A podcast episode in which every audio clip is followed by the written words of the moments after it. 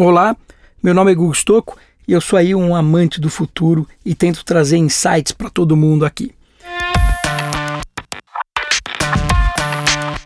No episódio de hoje a gente vai falar sobre propósito.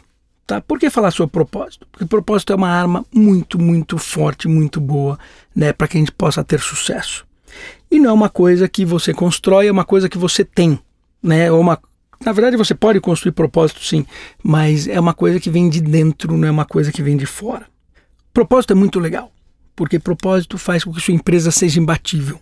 Né? E você competir com uma empresa que tem propósito e uma que não tem propósito, a diferença é brutal, é, é muito difícil.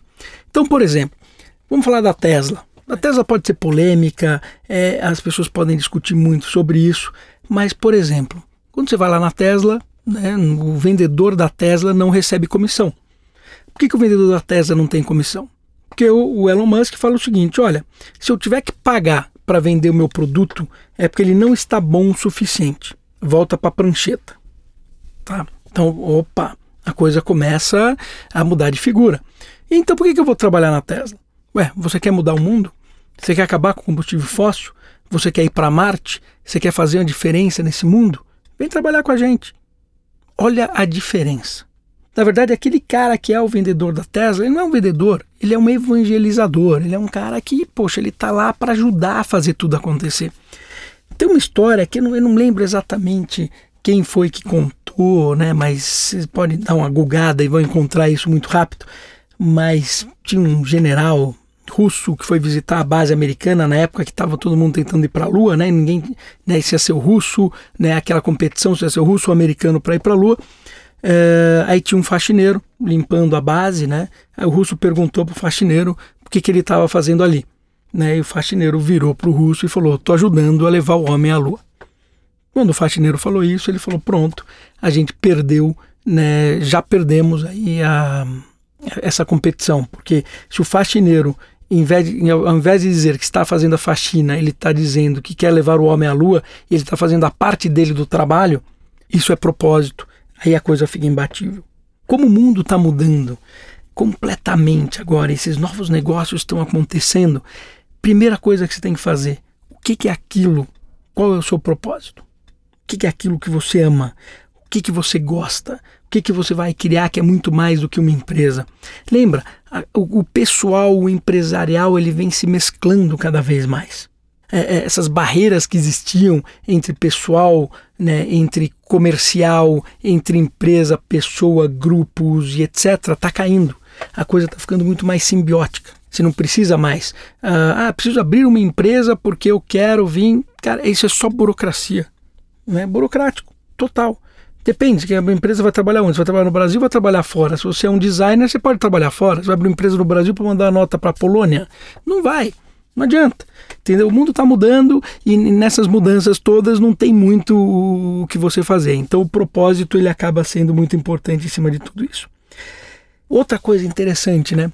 É, é eu gosto de falar do Zuckerberg, tem um episódio do Zuckerberg que foi muito interessante né, para você ver como que propósito é importante na história toda e quando você vê essas grandes empresas sobrevivendo, é, tem muito disso, principalmente dos fundadores, né. Teve uma época que o Zuckerberg, né, ele faturava 100 milhões, lucrava zero, é, ele tentou fazer a parte do celular, do mobile e deu errado, né, ele usou lá uma outra tecnologia, o HTML5, então em vez de usar um aplicativo, aquilo não funcionou, foi muito questionado pelo mercado, ele não tinha feito IPO ainda, para vocês saberem, o IPO é quando você abre suas ações na bolsa e recebe dinheiro aí para para crescer a sua empresa, então ele não tinha feito o IPO e tinha um grande questionamento sobre se o Facebook ia viver ou não. Até porque, historicamente, é, redes sociais têm tempo curto. Né? Então, se você pegar, sei lá, o MySpace, o Orkut, o MSN, né? ela acaba tendo um, um tempo curto. Então, discutia-se se o Facebook seria aí também um tempo curto. Né? E aquela coisa toda. Aí veio o Yahoo na época e falou: Olha, eu compro você, Facebook. Eu pago um bilhão de dólares para você, Zuckerberg, e você me vende a empresa e o Facebook vai fazer parte do Yahoo. Tá? Uh, lembrando, né, lucrava zero. O Zuckerberg virou e falou: Não, eu não vendo. Quando ele falou não, né, foi um rebuliço, porque esse era o acordo do ano é, na época, né, lá nos Estados Unidos, porque era um valor muito alto né, com, com, relação aos seus números, né, de quanto que ele valia, quanto lucrava e tudo mais. É, e o Zuckerberg falou não. Quando ele falou não, toda a diretoria dele pediu demissão. Por embora. Então imagina você falar não para um bilhão de dólares e as pessoas que estão te ajudando a construir a empresa vão embora da empresa. Né? Então, mais ou menos o seguinte: é, eu falo, vou te dar um bilhão de dólares, né? você fala, não quero. Aí sua mulher se separa de você, seu filho de, de, quer ir embora, deserda, vai todo mundo embora, você fica sozinho e sem um bilhão. Não, uma decisão não é decisão fácil, é uma decisão super difícil né, para ser tomada. Então, é aquelas decisões que a gente não acredita, né? Que a gente você vê a empresa com sucesso hoje, mas esquece, né, que o cara abriu mão de um bilhão de dólares na época, né, que valia muito isso. E tudo bem. Quando ele falou não, o que aconteceu? O Andy Grove, que era o CEO da Intel, né, na época, um dos fundadores e tudo mais, é, virou e falou: Cara, quero conhecer o Zuckerberg, porque não é possível que ele fale não para um bi de dólar. Preciso saber se esse menino ele é louco ou se esse menino é muito inteligente. Né? E marcou aí um jantar com ele, sentaram para jantar.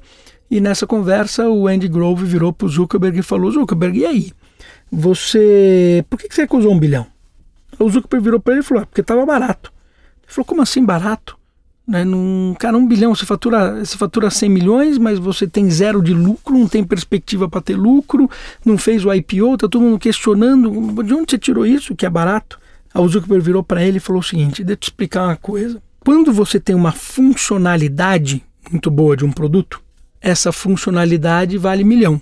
Quando você tem um produto em volta dessa funcionalidade que é muito bom, esse produto vale uma centena de milhões. Quando você tem uma empresa em volta desse produto que é muito boa, que ela está bem azeitada, que ela tem todos os seus processos, essa empresa é um unicórnio, ela vale bilhão. E quando você tem uma missão em volta dessa empresa e essa missão, na verdade, no caso dele, que é conectar todas as pessoas do mundo, etc, tudo mais, essa missão vale uma centena de bilhões. Então, o Yahoo está querendo comprar minha funcionalidade. E eu não quero vender, porque eu tenho uma missão que vale uma centena de bilhões e não quero vender a funcionalidade do que eu tenho. Né? Então, para por aí, só para vocês entenderem o que é essa funcionalidade. Nessa época foi quando o Facebook inventou o Newsfeed. Né? Então você tinha o Facebook, que era como se fosse uma rede social, e quando ele fez o Newsfeed, é tudo aquilo que você posta aparecer num feed, que é o que a gente fica fazendo browsing hoje, que nem uns loucos maníacos viciados naquilo que veio depois para o Instagram, veio para todo mundo, né, essa história do Newsfeed. É, e quando ele lançou o Newsfeed, ele viu que aquilo era o grande negócio. Mas teve uma repercussão ruim também, porque as pessoas falaram de privacidade também, porque falaram, pô, se eu der um like nessa foto vai aparecer no Newsfeed, eu não quero que apareça, se eu fiz isso, fiz aquilo. Então tinha uma série de coisas ali dentro que ele foi ajustando com o tempo, mas na verdade ele acreditava tanto no Newsfeed que aquilo seria capaz que ele recusou um bilhão em cima daquela funcionalidade que depois virou aí o grande, a grande estrela do Facebook. É para você ver que ter uma missão é uma coisa muito legal. Ter uma missão está relacionada a propósito. Vou dar um exemplo para vocês. Quando as pessoas vão escalar o Everest, a maioria das pessoas que morrem, elas morrem na descida, não na subida. Por quê? Porque quando está subindo, você treinou para aquilo. Né? Então tá sentindo uma dor na perna, falando, não tem problema, dor tá doendo minha perna, mas eu vou continuar subindo. Puta, você não aguenta mais, você olha aquele pico fala, não, eu vou chegar lá, você tá olhando, força, força, chega. Quando você chega no pico, você coloca a bandeira, grita, feliz da vida. O que, que acontece depois? Você tem que descer. Tem que descer.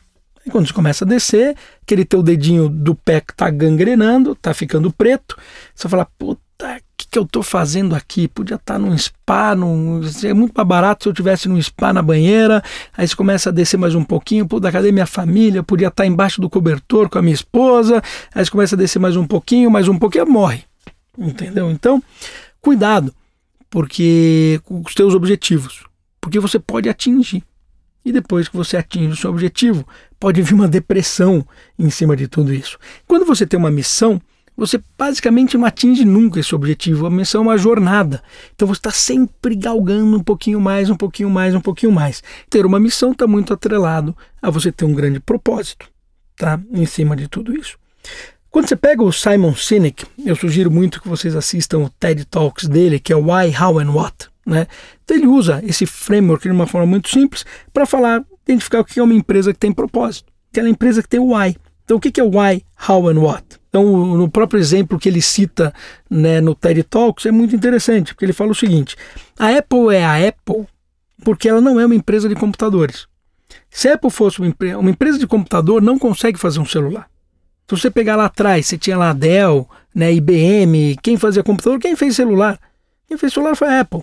Né? Por quê? Porque ela era uma empresa que não era uma empresa de computadores. A gente costuma fazer isso, né? Eu sou uma empresa de computador, né? Então eu faço computador mais barato, né? Entrego, sou rápido, tenho qualidade, tal, tal, tal. Tudo em cima do produto, sem propósito nenhum. Então, na verdade, é, o que, que a Apple faz? Um exemplo interessante. Qual que é o why da Apple? O porquê? Por que, que a Apple existe? É onde está o propósito, a causa, né?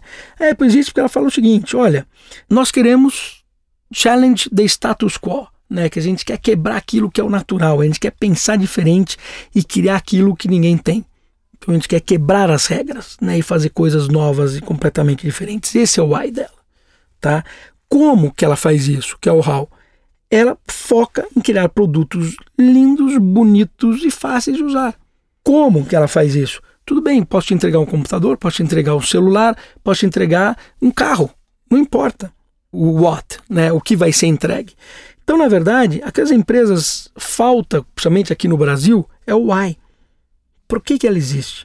Todo mundo fala, poxa, olha, até aqui meu produto é mais barato, meu produto é melhor, meu produto tem um chip assim, um chip assado, meu, meu tecido é desse jeito, é tudo aquilo. Todo mundo discutindo o, o how and what. Vou te entregar um produto, no, que ele é mais barato. Vou te entregar um produto né, que, que ele funciona assim, um produto que ele é um pouco melhor aqui, um produto que é um pouco melhor ali. E ninguém fala do why. Primeira coisa que você precisa encontrar na sua empresa, ou para você mesmo, é o why. Você está aqui por quê? Sua empresa está aqui por quê? Né? Qual que é o seu propósito? Qual que é a sua causa? Qual que é o seu belief? A Apple fez celular porque o objetivo dela não era fazer computadores, o objetivo dela era quebrar o status quo e ela vai continuar quebrando. Então é muito importante ter tudo isso em mente. Quando a gente agrega e coloca tudo isso junto num pacote só, temos um negócio muito forte, um negócio muito legal que é o propósito. E aí eu sugiro né, que vocês procurem o seu propósito. Você está aqui por quê? Por que, que você acorda todo dia de manhã? Todo dia de manhã para fazer o quê? Não importa se é uma empresa ou se é você. Então tenta descobrir o seu propósito. Tenta descobrir a tua empresa, o que, que ela vai fazer. Se você tiver um bom propósito, que nem eu expliquei para vocês aqui, de novo você é imbatível. Para quem assistiu o capítulo do empreendedorismo, eu sugiro também né, que vocês adicionem essa parte do propósito, ouçam aquele capítulo, coloque junto com o propósito que eu falei aqui, para você ver quão poderoso que vocês podem ficar. Obrigado, pessoal. Que era dar uma pinceladinha sobre propósito e espero que eu tenha ajudado em alguma coisa.